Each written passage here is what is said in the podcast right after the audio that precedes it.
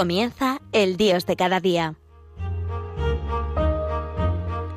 Desde la Archidiócesis de Valladolid con el Padre Jesús Álvaro Sancho.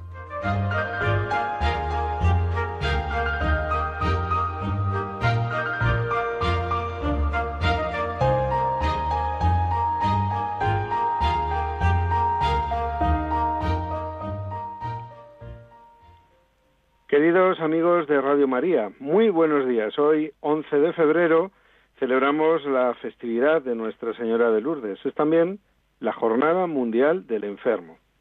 Quizá todos los años recordar un día a nuestros enfermos y ponerles en las manos de nuestra Madre, la mejor cuidadora, es algo importante, pero si cabe más este año en el que la enfermedad y la muerte están en las conversaciones de nuestro día a día.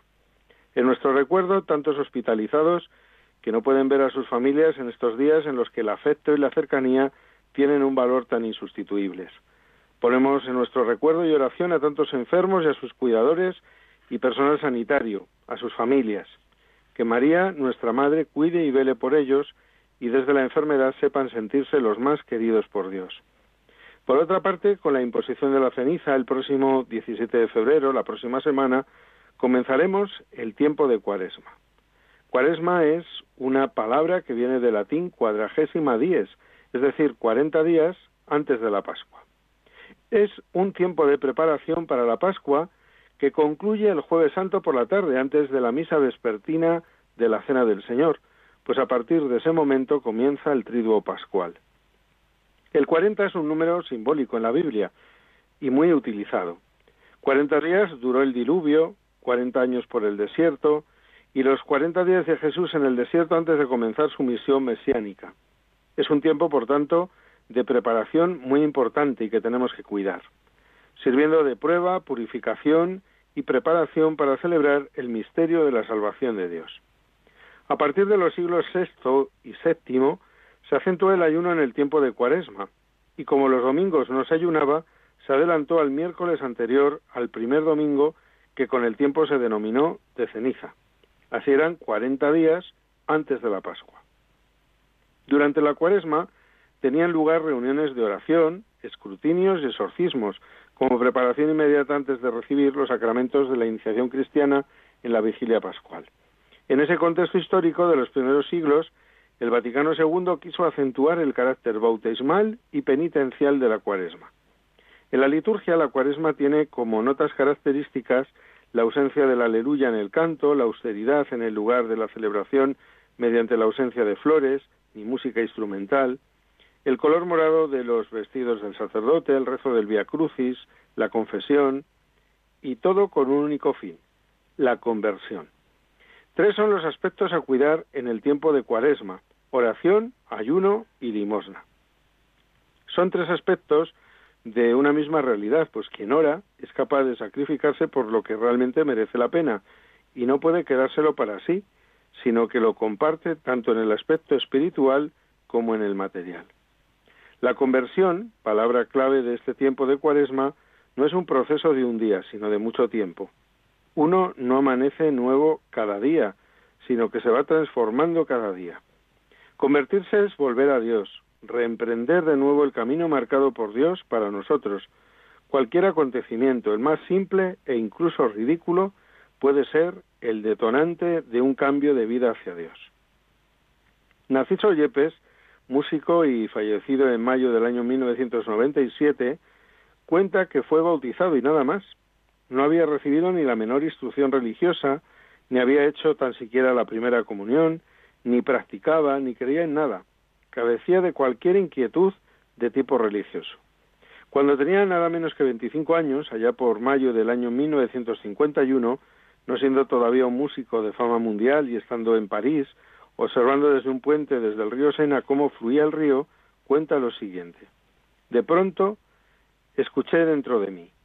Quizás me había llamado ya en otras ocasiones, pero yo no le había oído. Aquel día yo tenía la puerta abierta y Dios pudo entrar. No solo se hizo oír, sino que entró de lleno y para siempre en mi vida. La entrevistadora pregunta si eso de que se hizo oír se ha de entender en el sentido de que oyó palabras. Y respondió Yepes. Sí, claro, fue una pregunta, diría Yepes en apariencia muy simple. ¿Qué estás haciendo? En ese instante todo cambió para mí. Sentí la necesidad de plantearme por qué vivía, para quién vivía. Enseguida buscó un sacerdote y se procuró formarse religiosamente. Y ya desde entonces continuó diciendo, nunca he dejado de saber que soy una criatura de Dios, un hijo de Dios. Un hombre con una cita de eternidad que se va tejiendo y recorriendo ya aquí en compañía de Dios. Así como hasta entonces Dios no contaba nada en mi vida, desde aquel instante no hay nada en mi vida, ni lo más trivial, ni lo más serio, en lo que yo no cuente con Dios.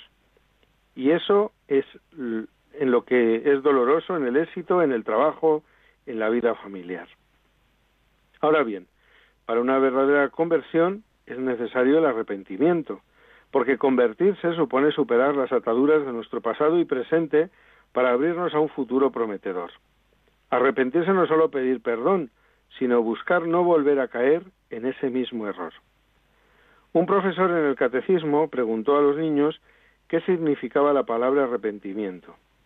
Un niño contestó, el pesar por haber hecho algo malo, estar tristes por haber pecado. Y en ese momento una niña levantó su mano y dijo, pesarte de haberlo hecho hasta dejar de hacerlo. En esa búsqueda de conversión, nuestro arrepentimiento debe ir más allá de los ojos humanos. Es arrepentirse ante Dios. Solo Dios es quien verdaderamente perdona, sea cual sea nuestro pecado, y ante el único que podemos mostrar nuestro verdadero deseo de convertirnos, nuestro verdadero arrepentimiento. Un personaje de Los Miserables de Víctor Hugo, llamado Jean Valjean, prófugo y con nombre falso, enterró su pasado y llegó a ser un rico alcalde de un pueblo de provincia. Pero un día se enteró de que en una villa vecina habían detenido a un hombre por robar manzanas y que había sido equivocadamente identificado como el notorio maleante Jean Valjean, que la policía llevaba tiempo buscando. Esto presentó un dilema de conciencia para el auténtico Jean Valjean, el flamante alcalde, permanecer callado y que la apague el otro o revelar su identidad y dar con sus huesos en la cárcel permanecer en el paraíso como un demonio o ir al infierno como un ángel. Su primer impulso fue callar y no decir nada. Durante toda la noche luchó dentro de sí mismo. Todos te tienen por un buen hombre, pero hay uno que te maldice en la oscuridad. A la mañana siguiente, cuando en el juicio del pobre robador de manzanas el juez se disponía a pasar sentencia, el verdadero culpable se presentó ante el tribunal diciendo Yo soy Jean Valjean, algunos creyeron que estaba loco y otros se compadecieron de él por el gesto y sacrificio que había hecho. Al salir de la corte dijo, Todos me consideráis digno de lástima, ¿no es eso? Yo creo que debo ser digno de envidia. Dios desde lo alto ve lo que estoy haciendo en estos momentos y eso me basta. A veces podemos pensar que el mal que nos impide convertirnos, volver a Dios, está en lo de fuera. Sin embargo, el verdadero mal está en nuestro interior, tal y como podemos leer en el capítulo 15 del Evangelio según San Mateo. Cuenta una leyenda oriental que a cierto sabio oriental, el sufí Bayazid, dijo lo siguiente. De joven yo era un revolucionario y mi oración consistía en decir a Dios, Señor, dame fuerzas para cambiar el mundo. A medida que fui haciéndome adulto y caí en la cuenta de que me había pasado media vida sin haber logrado cambiar una sola alma, transformé mi oración y comencé a decir, Señor, dame la gracia de transformar a cuantos entran en contacto conmigo, aunque solo sea mi familia y a mis amigos. Con esto me doy por satisfecho. Ahora que soy anciano y tengo los días contados, he empezado a comprender lo estúpido que he sido. Mi única oración es la siguiente. Señor, dame la gracia de cambiarme a mí mismo. Si yo hubiera orado de este modo desde el principio, no habría malgastado mi vida. No podemos pensar en cambiar el mundo si antes no hemos cambiado nosotros, o también podríamos decir que no podemos hablar de Dios si antes no hemos dejado que Dios nos hable. No podremos transmitir seguridad si nosotros no la tenemos. No podemos evangelizar si antes no hemos dejado que Dios nos evangelice. No podremos atraer a nadie a la fe si antes no hemos sido nosotros mismos los que hemos experimentado el gozo de la fe. De lo que no se tiene no se puede dar. Para que no haya envidias, debemos empezar por no ser envidiosos. Para que el rencor y el odio no aniden en nuestras tierras, desterremos de nuestros corazones las crispaciones, la agresividad y los malos modos. Para que el mundo de la ciencia y la técnica sea más humano, procuremos vivir y difundir el humanismo cristiano. En el primer lugar de las cosas creadas está el hombre. Para que la convivencia sea mucho mejor, más solidaria, más fraternal, más humana, esforcémonos por crearla a nuestro alrededor. Para que el Evangelio transforme y modifique las estructuras, seamos primero hombres y mujeres con actitudes y estructuras personales auténticamente evangélicas. Una frase que siempre recuerdo es la de un sacerdote mayor que en cierta ocasión, hablando de cómo debía de ser un sacerdote, decía, hay que reservarse mucho para dar mucho. Parece una contradicción en los términos, reservarse y dar, pero sin embargo esa frase esconde una gran verdad. Quien no tiene nada que dar, no puede dar nada. Y solo darán los que antes se hayan reservado algo importante. La oración, el ayuno y la limosna que pide este tiempo de cuaresma, este tiempo de conversión, están en esa línea. Rezan lo escondido, no hagas notar que ayunas en las plazas. Cuando son las 10 y 42 minutos de la mañana, hacemos una pequeña pausa musical para la reflexión aquí en el programa El Dios de cada día en Radio María España y volvemos enseguida. Te doy gracias, Señor, por la grandeza del perdón. Te pido que a través de estas palabras muchos corazones se abran a Él y puedan experimentar tu amor, tu liberación. ¿Cómo no up now.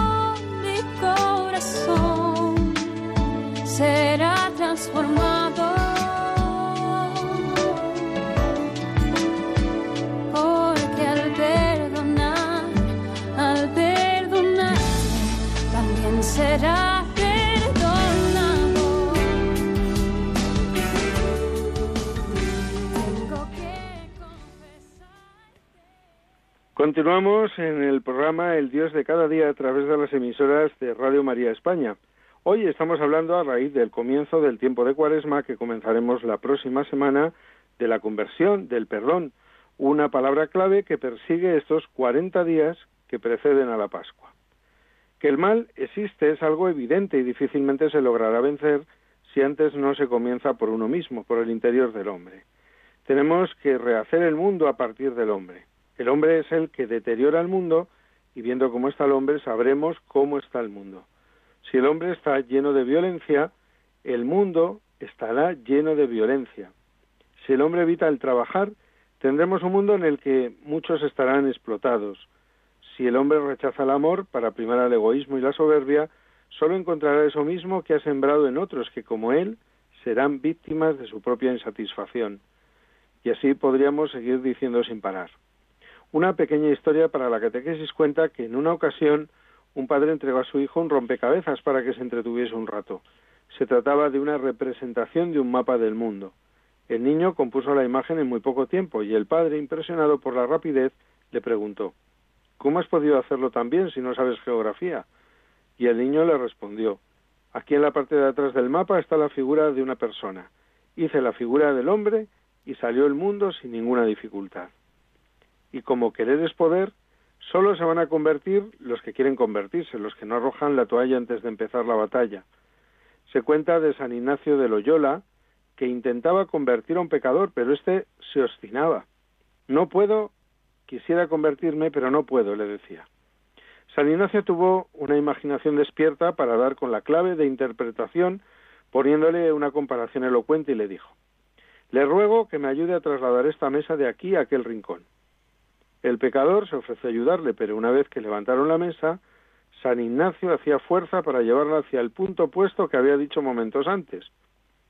El pecador se mosqueó un poco y dijo, Padre, de esta manera no llevaremos la mesa allá. Y San Ignacio le contestó, Tampoco se convertirá usted si se obstina en su cantinela. No puedo, no puedo. Al tiempo que Dios coopera con mi invitación y los medios que le brindo, usted pone un impedimento a la gracia con su obstinación. Un peligro que corremos, y no pequeño, es que el mal se disfrace de bien y el orgullo de lo bien hecho quisiera llenar nuestras vidas.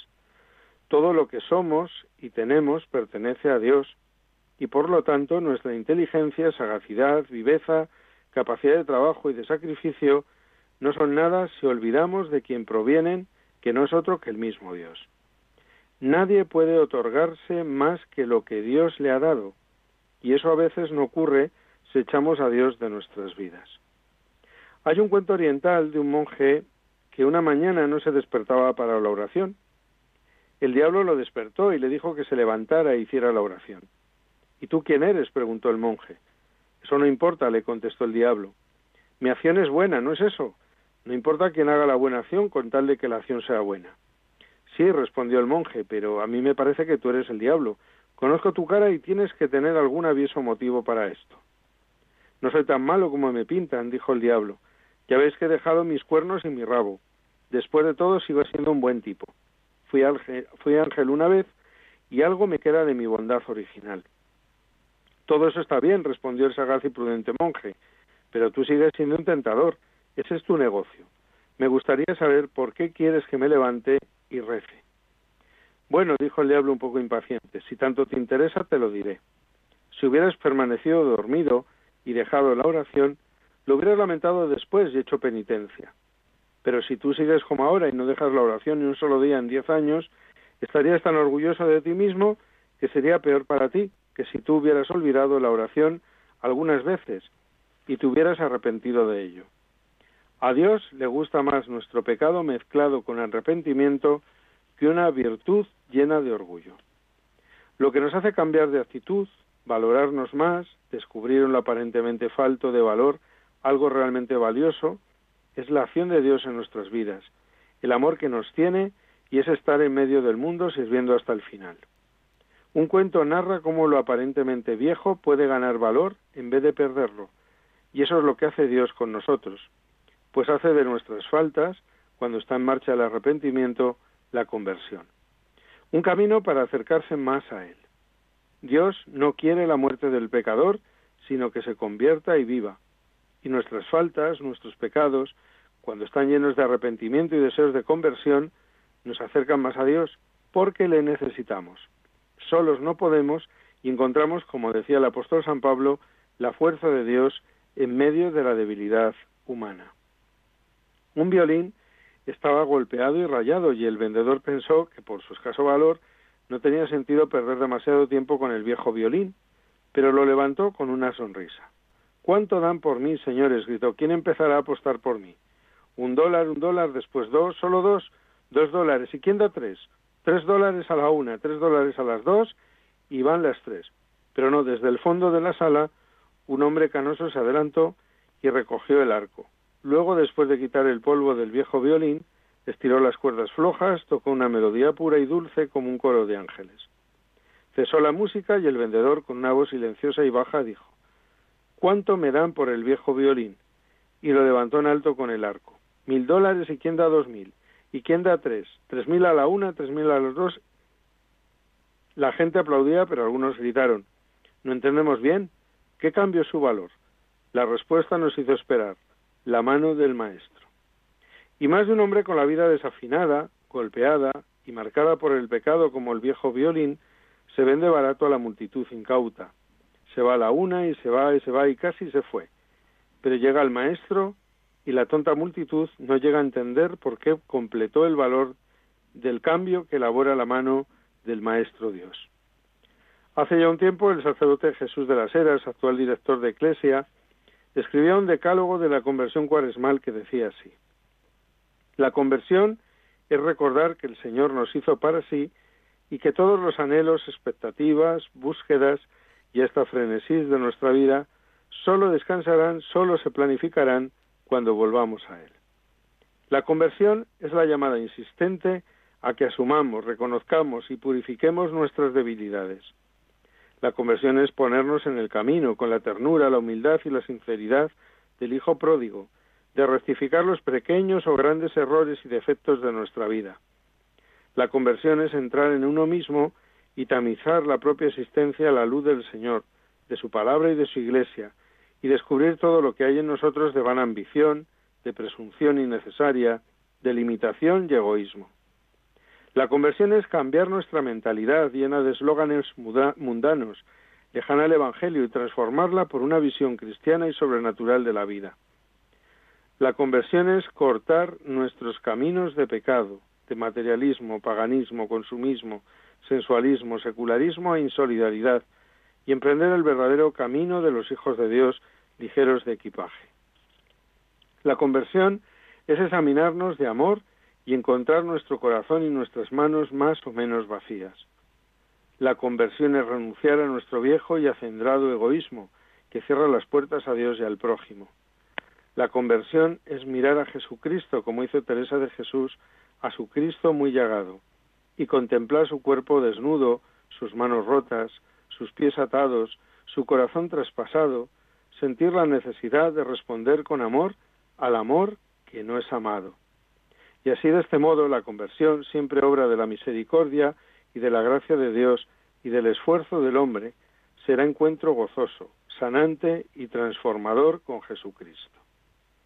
Para finalizar este programa por hoy, quisiera leer un soneto de Francisco Luis Bernárdez que lleva por título He comprendido, y dice así Si para recobrar lo recobrado debí perder primero lo perdido, si para conseguir lo conseguido tuve que soportar lo soportado, si para estar ahora enamorado fue menester haber estado herido, tengo por bien sufrido lo sufrido, tengo por bien llorado lo llorado. Porque después de todo he comprobado que no se goza bien de lo gozado, sino después de haberlo padecido. Porque después de todo he comprendido que lo que el árbol tiene de florido, vive de lo que tiene sepultado. Y hasta aquí ha llegado por hoy el Dios de cada día a través de las emisoras de Radio María España. Volveremos a estar con todos ustedes dentro de cuatro semanas.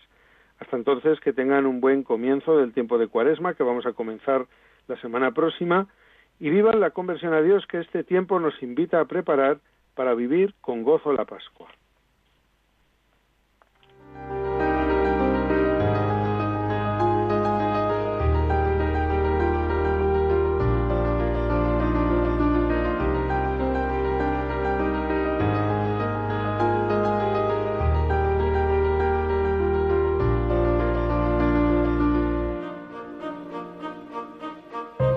Finaliza El Dios de cada día, hoy dirigido desde la Archidiócesis de Valladolid por el Padre Jesús Álvaro Sancho.